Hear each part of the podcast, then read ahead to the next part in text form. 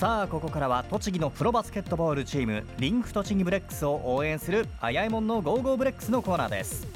今日3月3日は民放ラジオの日。今日は民放ラジオ101社統一キャンペーン。ラジオがやってくる特別企画バージョンでお送りします。ゴーゴーブレックス公開録音の模様をお届けしますよ。昨日3月2日に宇都宮市立星ヶ丘中学校の体育館にブレックスの川村卓也選手荒井尚光選手をお迎えしました。早速その模様を聞いてもらいましょう。あやえもんのゴーゴーブレックス。民放ラジオ101社統一キャンペーン。ラジオがやってくるということで今回はスタジオを飛び出して宇都宮市星ヶ丘中学校にやってきました。私の目の前には星ヶ丘中学校バスケットボール部の皆さんがいます。皆さんこんにちは。気がいいですね。目の前に男女合わせて20名ほどのバスケ部の皆さんが来てくれています。では早速保守中バスケ部の女子キャプテンにお話を聞いてみましょう。名前をお願いします。大谷志保です。大谷キャプテン今何年生ですか？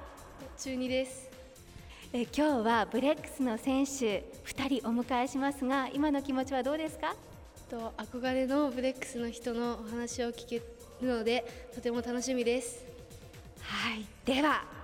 早速2人の選手に登場してもらいましょう。ブレックスのスーパーシューター背番号1番ガードフォワードの川村卓也選手で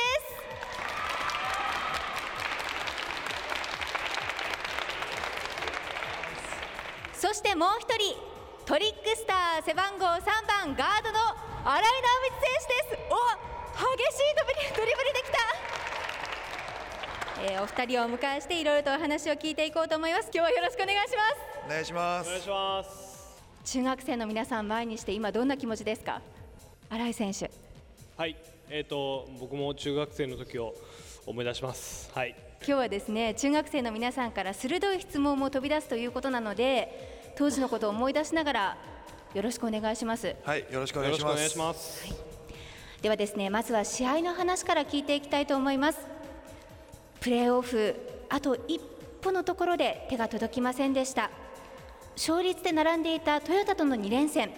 この試合で2勝すればプレーオフが決まるという大事な試合になっていました。1日目は74対75わずか1点差で惜敗。2日目は同点で5分間の延長の末82対87で敗れこの日ブレックスはプレーオフ進出を逃しました。まず川村選手試合後涙を流していましたけれどもこの時はどんな気持ちだったんですか？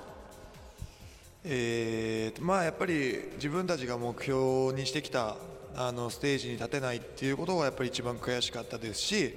やっぱりあのここまであの戦ってきたメンバーとあのもう残り2ゲームしかあの今シーズン戦えないんですけど、まあ、そういうふうな自分の中で整理がつけられずにもうちょっと極まってしまって、はい、ちょっと悔しくて泣いちゃいましたね。うん本当にあと一歩っていう試合で手が届きそうだったのに届かなかったっていう悔しさがすごいありましたよね。そうですね、まあ、本当に自分ら次第ではあの勝ち取れたものだと思うしただやっぱりそこはやっぱ相手も本気ですから、まあ、スポーツの世界何が起こるか分かりませんから、まあ、そういう意味ではやっぱり本当に後悔しているゲームでもないしやっぱ僕らが精一杯戦ってあの点差だったと思うのでだから本当にあのあの時は泣きましたけどでも今はすっきりした感じであの後悔はないって感じですね。新井選手はいかがですか？まあ、自分たちも精一杯戦いましたし、まあ、本当勝負の世界、まあ、絶対に勝てるっていう保証は絶対ないんで、まあ、その中でも、まあ、精一杯戦ったし、まあ、残りあと2試合しかもう残ってないですけど、まあ、その2試合をメンバー一緒に頑張っていこうかなっていう気持ちで今います。はい、あの結果、プレーオフ進出できなかったということで非常に惜しかっただけに残念なんですけれどもお二人とも今回に限らずバスケを続けていると悔しい思いをした経験って何度もあると思うんですけども今目の前にいる中学生の皆さんにそういった時はどんなふうに乗り越えてきたのか。そうですね、まあ、僕、まあ、何回も本当にバスケットをやめようと思ったこともあるんですけど、でも、まあ、みんなぐらいの年の時にちょうど多分やめたいと思ってて多分今遊ぶことがすごい楽しいと思うんですよ。だよね。ちょっと遊びたいと思うでしょ。でもその中でも例えばこの遊びを取っちゃってあのバスケットをやめた場合に自分が何ができるかって言ったら何も残らないんだろうなと思って。でやっぱり小学校僕小学校からバスケットやってるからもしも僕からバスケットを取ったら俺何毎日何やって過ごすんだろうって思ってだから僕はやめたいと思ったけれども最終的にはやっぱりババスケが一番好きだから、あのー今までずっとやってきたなっていう感じはありますね。ちょっと質問と違いました？もしかして。答えた内容。好きっていう気持ちが一番大事っていうことですかね。それをバネにして悔しさをバネにして好きなバスケだから頑張れたっていうことですか？そうですね、まあ、僕今でもいろんなところに行ってクリニックでも言うんですけどあのバスケットやるときは100%の力でバスケットをやってほしいんだよね。で遊ぶときは100%の力で遊んでほしいんだよ。だからそのやってるときとやってないときの切り替えっていうのをちゃんとやった方が多分楽しいと思うんだよね。それは今から心がけてもいいと思います。ちなみに川村選手はどんな中学生だったんですかね？僕やんちゃでしたよ。やんちゃ。今もそれは変わってないですよね。さはい変わってないですね。新井選手が。変わってないですねじゃあ同じ質問を新井選手にもしてみたいんですが、はいえーとこれまで、はい、壁にぶつかった時はどんな風に乗り越えてきましたか？えーそうですね。やっぱ友達とかやっぱそういうチームのメンバーっていうのはすごい大切だと思うから、まあ、今からずっと多分このメンバーって一生つながっていくと思うからまあいろいろ話してで、まあ、壁にぶち当たった時はもう一人で悩まないで、あのみんなに相談したりとかしてみたらもう少しでもちょっと壁に登れるんじゃないかなって僕は思います。はい。いつもベンチで一生懸命新井選手声を送ってますよねブレックスの選手に。はい。あの中学生の皆さんの中でもスタメンになれない子たちってたくさんいると思うんですけどどんな言葉を送りたいですか？えーそうですねともう精一杯ベンチにいてもやっぱりチームのメンバーの一員なので、まあ、あの試合に出てなくてもいつでも試合に出れる準備はしていた方がいいと思うんですけれどもやっぱり声を出すとまあ試合の雰囲気になれるっていうのがやっぱりあるんでやっぱり試合をイメージしてずっと声を出し続ければいつかきっと、あの試合に出れるチャンスが来た時にその雰囲気に飲まれないで自分のプレーが出せると思うんでこれからもずっとこう声を出した方が僕はいいと思います。ベンチにいてもコートにいても。はい。新井選手は今シーズンは出場機会が少なかったですけれどもでも今のブレックスのスタメンがこれだけ力を発揮しているっていうその裏には練習でスタメン以外の選手の頑張りがあったからですよね川村選手。もちろんです。あの出てる出てないとかじゃなくて一人一人がやっぱりあの全力で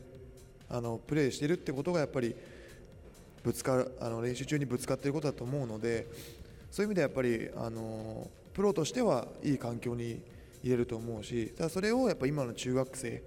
まあ、高校生からやっていくとやっぱり大人になってからもっとレベルの高い自分になれると思うからそういうのはやっぱり今から意識してもいいんじゃないかなって思います。えさて今日はですねせっかく星ヶ丘中学校の皆さんが集まっていますので選手たちに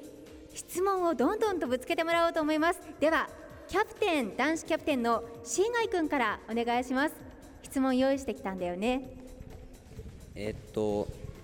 どうしたらうまくボールをフロントコートまで運べますか？いい質問だね。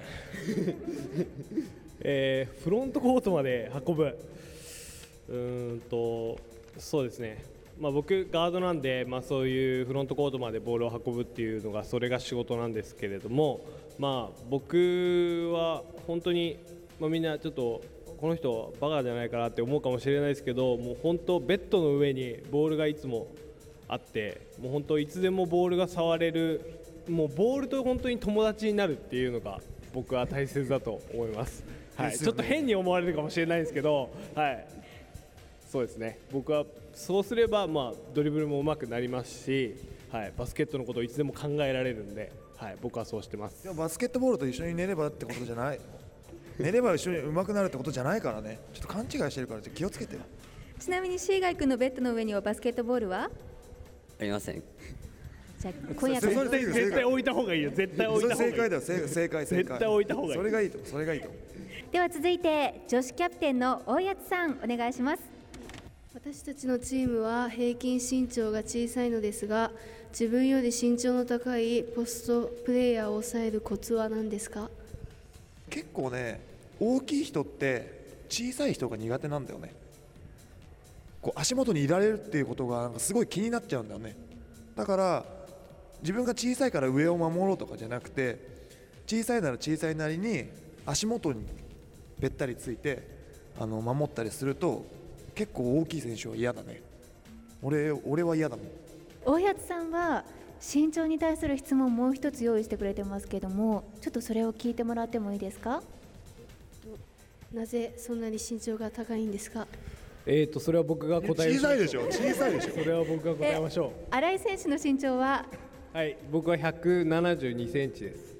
川村選手は？僕193です。ねえあのじゃあ川村選手193センチまで身長を伸ばすためにはどんなことしてたんでしょうかね？どっちかっていうと頑張ったっていうよりも両親が大きいから、まあ、遺伝じゃ遺伝なんですよね。でもね本当にね俺ほ本当にじゃあ嘘嘘だと思われるかもしれないけど あのねバナナを凍らせてなんでみんな笑ってんだよ。なんか嘘だみたいな感じで言ってんじゃん。を凍らせるってどうなのそれ。違う違う本当に本当バナナのバナナの皮を剥くじゃん。で中身だけあのビニールに入れて凍らすんだよ。聞いて凍らせて？凍らせるじゃん。凍らせてでそれをあのミキサーに入れてで牛乳と一緒にやるんだよ。凍らしてバナナを2本とか入れるんだよ。それで本当にそれでバナナシェイク的なものを作るんですそうするとマジで身長伸びたんだよ。マジマジマジ。えそれをいつ飲むんですか？寝る前とかです。僕は寝る前風呂上がりにそのなんて言うんだろう。なんかデザート代わりにあの飲んでた部分があったんでそれをあの毎日親に作ってもらって飲んでたんですけど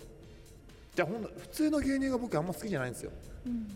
ただそれでバナナの味とかでごまかしたりししてたんですけどマジで飲みますよ。はいじゃあ参考にしてみてください、えー、2人からいろいろと質問してもらいましたけれどもでは最後にブレックスのお二人から星ヶ丘中学校バスケ部の皆さんとラジオを聞いているバスケ部のみんなに向けてメッセージをお願いできますか？新井選手お願いします。はい、えー皆さん、まあそうですね、大好きなバスケットをこうこういう環境でできるので、まあ、精一杯頑張って、あのー見てください。そしてあの、まあ、ブレックスの、あの応援も一生懸命していただけたら僕らも頑張れるので、あのこの先も一緒に共に、あの頑張っていけたらいいなと思いますので、えっと、ラジオを聞いてる皆さんも、えっと、今後ともブレックスそして星が星が丘中もあの応援していただけると嬉しいなと思います。えー、と今日はまあみんなとあのいろいろなことを話せてすごいみんなのためにもなったと思うしあの今後あのバスケットをやっていく中であの自分の中に取り入れてほしいことももう俺から伝えたと思ってるからあとはやっぱり自分たちがどれだけバスケットを好きで今後やっていくかだと思うしもちろん俺らもプロプロとしてあのみんなの手本になるようにこれからもバスケットをやっていきたいと思ってるからお互いがやっぱり、あのー尊敬できて、あのー大好きなバスケットを通じてこれからも、あのみんなで頑張っていけたらと思いますんでみんなはあの中学生だから中学生じゃなくて俺らもブレックスだからブレックスじゃなくて一つのバスケットボールの同じプレーヤーとしてこれからも頑張っていけたらと思いますんでラジオを聴いてる方もあのこれからも一緒にバスケットを楽しんでほしいしあの今から始めようと思ってる人もあのブレックスの試合を見てあの参考にしていただければと思うんでこれからもみんなでバスケットを楽しみましょう。それと応援もよろしくお願いします。さあ今回はですね楽しく星ヶ丘中学校の体育館からお送りしてきましたあやえもんのゴーゴーブレックス。お迎えした選手は川村卓也選手荒井尚光選手でした。皆さんでは2人に大きな拍手をお願いします。